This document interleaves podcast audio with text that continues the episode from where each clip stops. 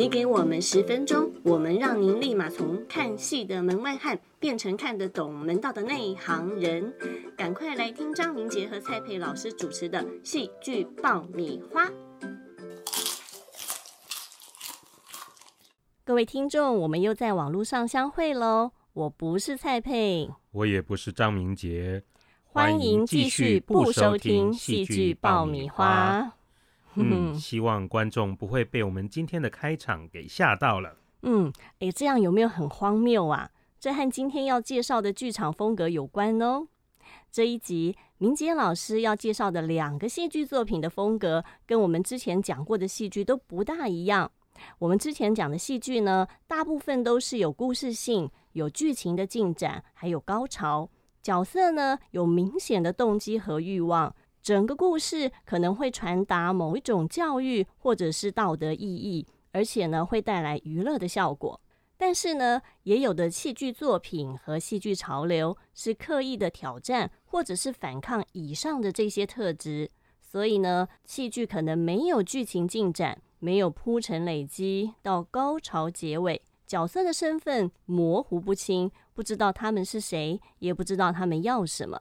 甚至角色在剧中讲的语言前后矛盾，逻辑不通。是啊，观众可能会觉得演员在搞笑，就跟我们刚刚开场一样。但是也有可能因为演出缺乏逻辑而觉得说：“哎，好无聊哦！”一边看一边打瞌睡，甚至看完可能会觉得很愤怒、很生气，想要退票。哎，不过今天我们要介绍的就是这样子的戏剧作品。哦，然后呢，前提是这样的作品并不是所谓的票房地雷或者是烂作品哦，而是他们已经变成二十世纪戏剧经典作品的一部分。哎，明杰老师啊，这样介绍可能听众会有点难以理解，你举一些例子好了。好啊，假设我们在节目中跟听众朋友说，哎，我们今天要等一个特别来宾要过来。然后呢，他因为还没有来，我们就一边聊天一边等下去。结果呢，这个来宾从头到尾都没有来。那这样的 podcast 节目可以成立吗？会不会觉得怪怪的？嗯，这是节目开天窗吧？哎，对。那如果有一出戏呢，从头到尾就是台上两个流浪汉在等待某一个人的来到，可是那个人一直没有来。好，这两个流浪汉一直聊天，一直聊天，最后来了个小男孩，告诉他们说：“哎，那个人今天不会来了。”然后这只是第一幕哦。结果呢？第二幕类似的状况再上演一次，那有人就形容这个作品就是从头到尾两个人一直在等待，什么事都没有发生。如果你看到有个演出有这样的介绍的剧情，你会想去看吗？嗯，如果有钱有闲的话，那才会去看吧。嗯，好的。刚刚这个例子就是《等待果陀》。好，剧作家贝克特啊，他在一九六九年还曾经得过诺贝尔文学奖呢。嗯，好，等待果陀，一九五三年在法国首演。那过了六七十年，到现在，等待果陀已经变成二十世纪戏剧的经典作品之一。他也成为剧场导演以及喜剧演员在专业生涯中值得挑战的作品。嗯，遇到这样的剧本啊，真的很具有挑战性诶。如果演不好或是导不好，而且呢票价又定得很贵，应该会被骂翻吧。是不是诈骗来着？好吧，我要提醒你，我们这里并不是黑特剧场哦。好，好，我们再来讲另外一个例子。有一个戏剧在某个人家里的客厅发生，有两对夫妇在聊天，但是他们好像自己很高兴的在聊天，可是却不管观众有没有听懂。好，而且甚至我们会怀疑说，他们彼此自己有没有听懂对方讲的话。那有时候呢，他们谈话内容好像是把报纸或者杂志里面的文字选取出来，打散后随机挑选一个句子一个句子这样念出来，就这样念了十几分钟。有时候呢，他们讲的话又好像那种哦很旧很过时的外语及绘画教材里面的例句。好，每一句话它在文法上都是正确的，可是呢串在一起听却没有办法产生什么意义。诶，这样的戏剧你觉得感觉怎么样呢？嗯。感觉观众被晾在一边，好像观众看不懂，也不干我的事。好，这个呢是一九四八年由剧作家尤金·尤涅斯科他所写的《秃头女高音》。好，这两个戏剧呢通称为荒谬主义戏剧，英文就是 Theater of the Absurd。嗯，这跟我们上一集讲到的布莱希特的史诗剧场很不一样哎，而且呢。观众应该很难保持清醒吧？尤其是看到那种鬼打墙的剧情，又看不懂，演出时间又很长的时候，应该会很疲劳。嗯，是啊，布雷希特哈，他是自己推广他的史诗剧场理论。但是呢，荒谬主义戏剧这些人却是在这些作品发表了大约十年之后，由一个戏剧评论家马丁·艾斯林在一九六一年出版的《荒谬主义戏剧》这本书里面，他把从一九四零到一九六零年代风格类似的剧作家的作品结合起来。通称为荒谬剧场，所以荒谬主义的作品通常集中出现在一九五零年的前后。嗯，像刚刚讲的《秃头女高音》是一九四八年的作品，《等待果陀》呢是在一九五三年。是的，他们某方面来说可以说是一种针对既有的艺术形式来做实验跟反抗。比如说呢，呃，我们可不可以写一出两幕几乎一模一样或者是重复的戏？那戏剧呢，可不可以没有高潮？没有戏剧剧情的进展，或者呢，戏剧里面的对白台词一定要符合逻辑吗？一定要让观众听懂吗？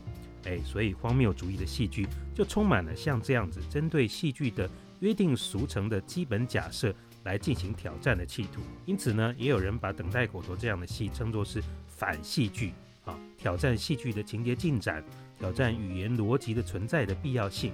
那么，如果说戏剧反映了人生，或者是反映了真实世界，那荒谬主义同样的也对生活的目的性以及沟通跟逻辑的可能性这些价值提出了质疑。哦，啊，所以呢，这其实跟二十世纪上半曾经出现过的达达主义啦、超现实主义里面那些反对理性的主张有一点类似。所以呢，这个一九五零年前后的剧作家啦、音乐家等等，都不约而同的发表了风格类似的实验作品，就好像在反映当代的。时代精神一样。那我们现在了解了荒谬主义剧场的基本理念，是不是就用等待果陀来仔细介绍其中的特色呢？嗯，好的，我们先来仔细了解等待果陀的故事。好，在贝克特等待果陀里面呢，有两个流浪汉啊，艾斯特拉冈，简称 GoGo。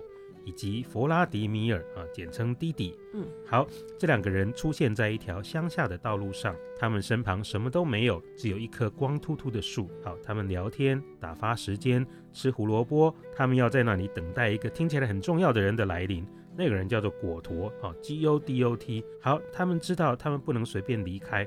可是他们却不知道果陀是谁，也不知道果陀先生什么时候过来。那么，GoGo 跟弟弟两个人基本上是两个神秘的流浪汉，戴着绅士帽子，穿着烂烂的皮鞋，个性跟身份其实我们都不清楚，但是彼此个性上面是有点互补的。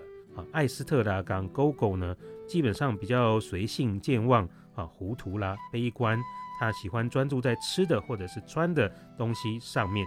那这个弗拉迪米尔弟弟呢，就比较乐观主动。有哲学思考的能力，他还会记得许多的事情，而且也会从他们两个人的等待之中试图去寻找一点意义。那等待的过程中有发生什么事吗？在两个人等待果陀的过程之中，两个怪人出现了。一个人叫坡佐，看起来是一位很神气的暴发户，他用绳子牵着另外一位看起来很像奴隶的人，叫做幸运啊，叫做 Lucky。那这两个人出现在户外，好，坡佐开始野餐，并且让这个幸运拿掉帽子，叫他来表演思考。哎，结果这个幸运居然讲出一连串长篇大论、充满知识内涵的句子，而且还夹杂着一些无意义的声音。坡佐啊，必须强迫幸运把他的帽子带回去，这样子幸运的长篇大论才会停下来。嗯，所以奴隶讲出充满知识内涵的句子就很荒谬哦。嗯，在坡佐跟幸运两个人离开之后，最后果陀还是没有来。可是呢，有一位小男孩出现了，他告诉弟弟跟狗狗说：“果陀先生今天不会来，但是他明天一定会来。”这个就是第一幕发生的事情。虽然充满了等待，可是感觉上是从希望演进到失望。嗯，如果事先不知道剧情的观众，应该会觉得下一幕果陀就会来了吧？嗯，谁知道呢？好，接下来的第二幕，这两位流浪汉狗狗跟弟弟又出现了。可是呢，狗狗似乎完全忘记了上一幕曾经发生过什么事情。那这两个人就跟第一幕一样，继续的等待果陀，然后在打发的过程，他们比赛说话，他们互相开玩笑，他们甚至提议一起上吊自杀。但是呢，树又不够坚固，而且他们身上的皮带也不是自杀的好工具。那这时候，坡佐跟幸运又出现了。但是呢，跟第一幕不一样的是什么呢？波佐瞎了，而幸运却变成了哑巴。好，两个悲惨的人的出现跟离开之后，哎，这个小男孩又出现了，他又来告诉弟弟跟哥哥说：“哎，骨头先生不会来，但是我保证他明天一定会来。”好，但是呢，小男孩说他并不是上次来的小男孩。那弟弟呢，似乎在这样子的对话之中，有一点理解了他们的命运处境。好，剧中的时候呢，弟弟跟狗狗两个人说好，好吧，我们走吧。可是呢，他们却没有移动啊，然后演出就结束了。哎，是啊，嗯，那观众不是满头黑人问号？嗯，所以呢，等待果陀似乎是一个充满着象征跟谜题的作品。好，果陀是谁呢？是上帝吗？你想想看，果陀它的拼字哈。G O D O T 里面刚好有个 G O D 在里面嘛，哈，嗯，可是呢，剧作家贝克特却一直不愿意明说。那这两个流浪汉加上幸运跟坡佐，这些人到底是在象征什么呢？啊，整出戏似乎有传达出人生活在世上可能是徒劳无功的，而且生命原来不一定是具有目的性的。哦，原来有这层意义呀。嗯，难怪有一篇英国卫报的评论说，等待果陀呢，在很多不同的地方演出的时候，都得到观众的共鸣。诶，像是在东欧战乱的呃塞拉耶佛啊，或者是在种族隔离时期的南非啊，还有在遭受风灾侵袭、等待复苏的纽奥良，观众都对等待果陀非常有感觉。是的，这篇报道还说啊。果陀可能指的就是人们一直渴望它会发生的事情，但是人们却也知道那件事情大概不大可能会发生。等待果陀其实是用诗一般的语言来向观众展现人们活在世界上的共同困境。嗯，这如果是在现在啊，是不是就可以改编成《等待疫苗》或者是《等待疫苗》第二季？哼哼哼很尴尬哦。最后呢，我想要指出，贝克特等待果陀的副标题叫做一出两幕的悲喜剧 （tragic comedy）。好，那在许多等待果陀的重要演出之中，几乎都是找知名的喜剧演员来担任主角，或者是用喜剧的调性来演出。那么最近很有名的一组演员阵容，就是知名的影星 X 教授的 Patrick Stewart，还有万磁王的伊恩麦克连。嗯，他们两位呢，成功的在看似沉重的台词以及无聊的情境之中，发掘出喜剧感，还有幽默感。你知道，人们在面对苦闷或绝望的情境之中，更需要靠自我幽默来活下去。嗯，这可能说明了一般人在阅读《等待果陀》剧本的时候，可能会觉得，哎呀，太重复了，太无聊了，或者是太沉重了。但是呢，在看到好的《等待果陀》的演出的时候，却可以从头笑到尾。荒谬主义啊，虽然看似叛逆，企图挑战戏剧的传统，可是却也成功了运用悲喜剧的手法来诉说现代人对于生命和世界的感受。嗯，所以好的导演还有厉害的演员，对荒谬剧而言是挺重要的哦。你讲的十分正确，千万不要让烂演员来演这出戏啊。嗯，好的，我们今天为听众带来荒谬剧场。用无意义、前后矛盾、逻辑不通的方式，挑战了戏剧的情节进展，还有语言逻辑，以及对生活的目的性、沟通的可能性，还有理性思考，都提出了质疑。下一集我们要来欣赏音乐剧，千万别错过喽！我现在是蔡佩，我现在是张明杰，欢迎下次继续收听戏剧爆米花。